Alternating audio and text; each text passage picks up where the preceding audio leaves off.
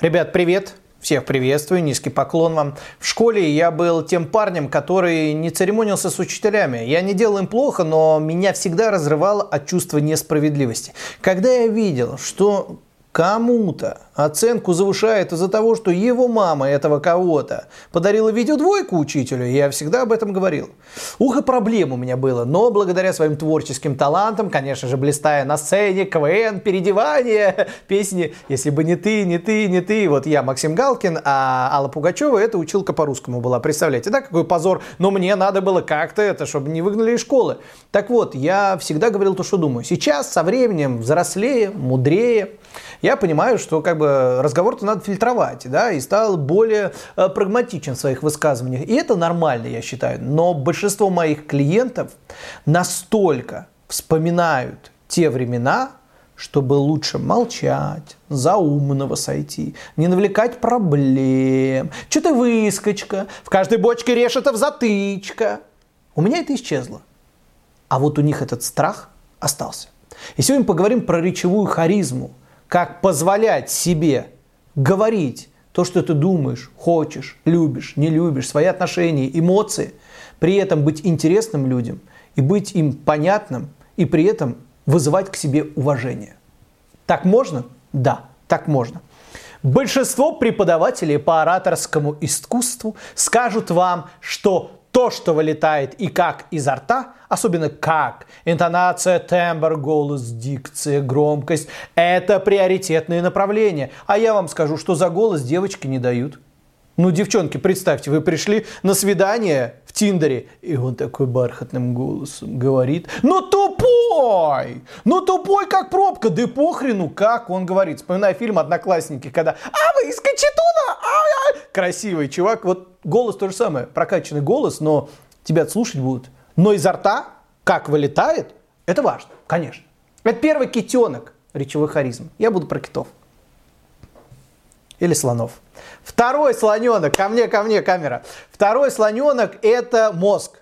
Конечно же, у мужика мозг это один из самых сексуальных органов, как говорят девушки. И во втором китенке, слоненке, в общем, в мозгу формируются предложения, конструкции, подбираются слова, метафоры, сравнения. Мы называем это эрудицией, мы называем это красноречием, мы называем это интеллект. Это все важно, это круто, но это не все. Есть третий китенок, есть третий слоненок, вы о нем забыли. Он вот здесь находится. Это вы. Это то, почему с вами общаются другие люди. Это ваши взгляды, убеждения, ценности, опыт, мысли, то, что вы любите и не любите. Неужели вы, не любя сельдерей, скажете, что вы его обожаете? Так скажите об этом. Большинство спикеров, экспертов не выражают на сцене своих каких-то оценочных суждений, которые связаны с их жизнью. К примеру, многие доказывают, да нет, так не может быть, может, у меня это в жизни было – Ваша внутренняя вот эта жизнь, экспертиза, это самый главный китенок, слоненок, неважно, должно идти в обратную. Все рождается здесь. То, что я хочу сказать. Еще раз говорю, мои мысли, мои мнения о, о чем-то, о каких-то событиях, мои переживания, люблю, не люблю, здесь формируется, потом поступает в мозг. Благодаря интеллекту, красноречию подбираются слова, метафоры, образы, сторителлинг, истории. Все это формируется в красивые, понятные, лаконичные предложения. И потом уже изо рта рта это выливается так, чтобы привлечь внимание голосом человека, удержать это внимание и донести ему эту информацию. Но здесь формируется, а не по той цепочке, которую нам навязывают. Какой толк заниматься ртом, если сказать нечего, если в душе насрано? Понимаете? Очень важно работать над человеком, а он находится здесь. Человеку нужен человек. А, во времена ковида человека выгнали из реальности. Но все равно он понял, что можно жить и, в принципе, не выходя из дома. А в 2022 году из человека выгнали человека.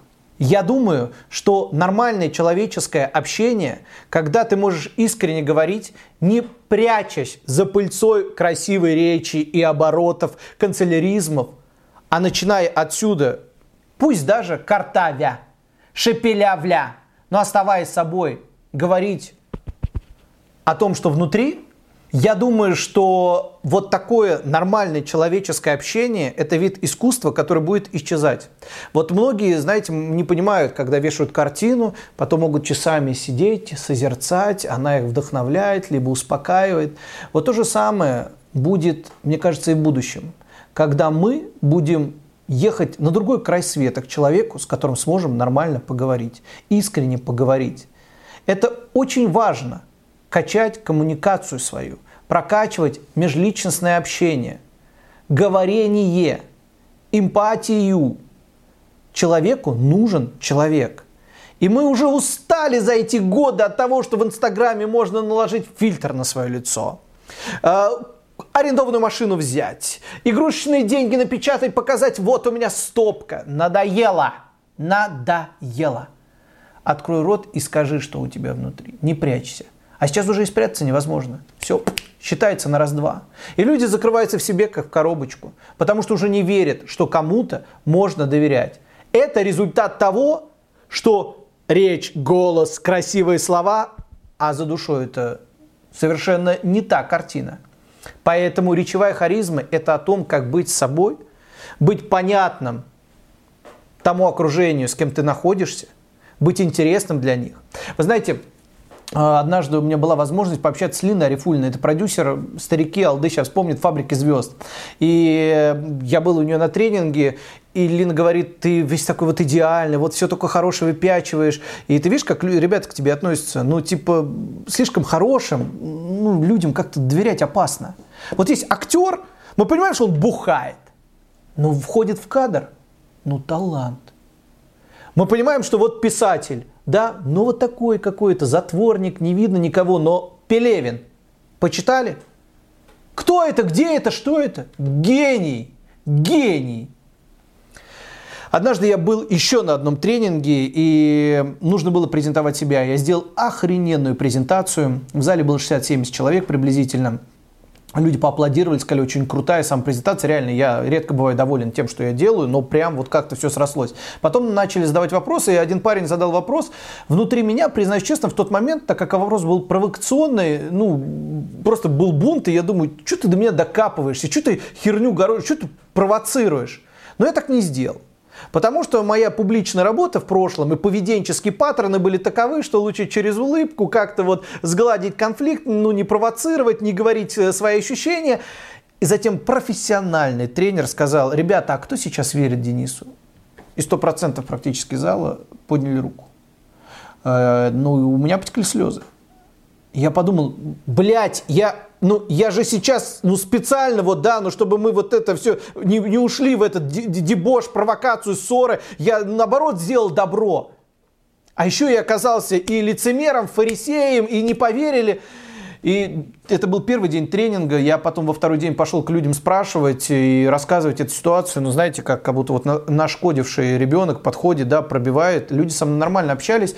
И в третий день я вышел со своими инсайтами, да, своими какими-то умозаключениями, переживаниями, рассказал и сделал свои выводы. И когда я это рассказал, понял, и потом ребята мне кто-то говорили, кто-то сказал в микрофон, что, ну, сказав правду, да, в зале бы нашлись люди, которые тебя поддержали, потому что оказалось много людей также считали того парня, что он, ну, провоцирует, спрашивает ерунду. А те, кто бы не поняли, ну и хрен с ними. Но в этот момент главное, что я осознал, что я не хочу предавать себя.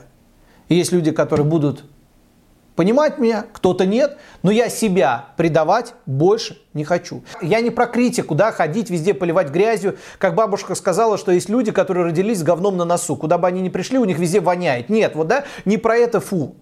Я, чтобы вы дали своему главному китенку вот здесь возможность показывать вас, быть собой. И это нормально, что вам в жизни что-то не нравится. Что вы что-то любите, а что-то нет. С чем-то вы согласны и нет. Не убивайте его. Не надо вот как гастроскопию, чтобы это в последнюю очередь лампочка видела. Нет, начните отсюда, пусть это идет изнутри. Это речевая харизма, это понятие, которое придумал я, это одно из э, тех как бы понятия, которые Министерство образования Российской Федерации одобрило. Мы стараемся это пропагандировать, пропагандировать детям. Я на частных консультациях в Академии деловых коммуникаций речевой харизмы, э, как бы целый модуль этому посвящен. В общем, если вам понравилось, вы как-то тоже на это откликнетесь, либо в Телеграм-канале, на который призываю вас подписаться, либо здесь на ютубчике, ставьте колокольчик, подписывайтесь, лайк приветствуется. Ну а комментарии это вообще роскошь э, в современном мире, когда все борются за ваше внимание. Но если ваш внутренний китенок захотел что-то сейчас сказать мне, пусть выскажется. Здесь не, нет оценок, здесь нет плохого, хорошего. Я принимаю ваши комментарии как эм, искреннее ваше мнение, и у вас есть на него не то, что право, вы обязаны его высказывать, потому что это и есть вы. На этом позвольте откланяться. Увидимся. Следующее видео будет уже совсем скоро. Пока.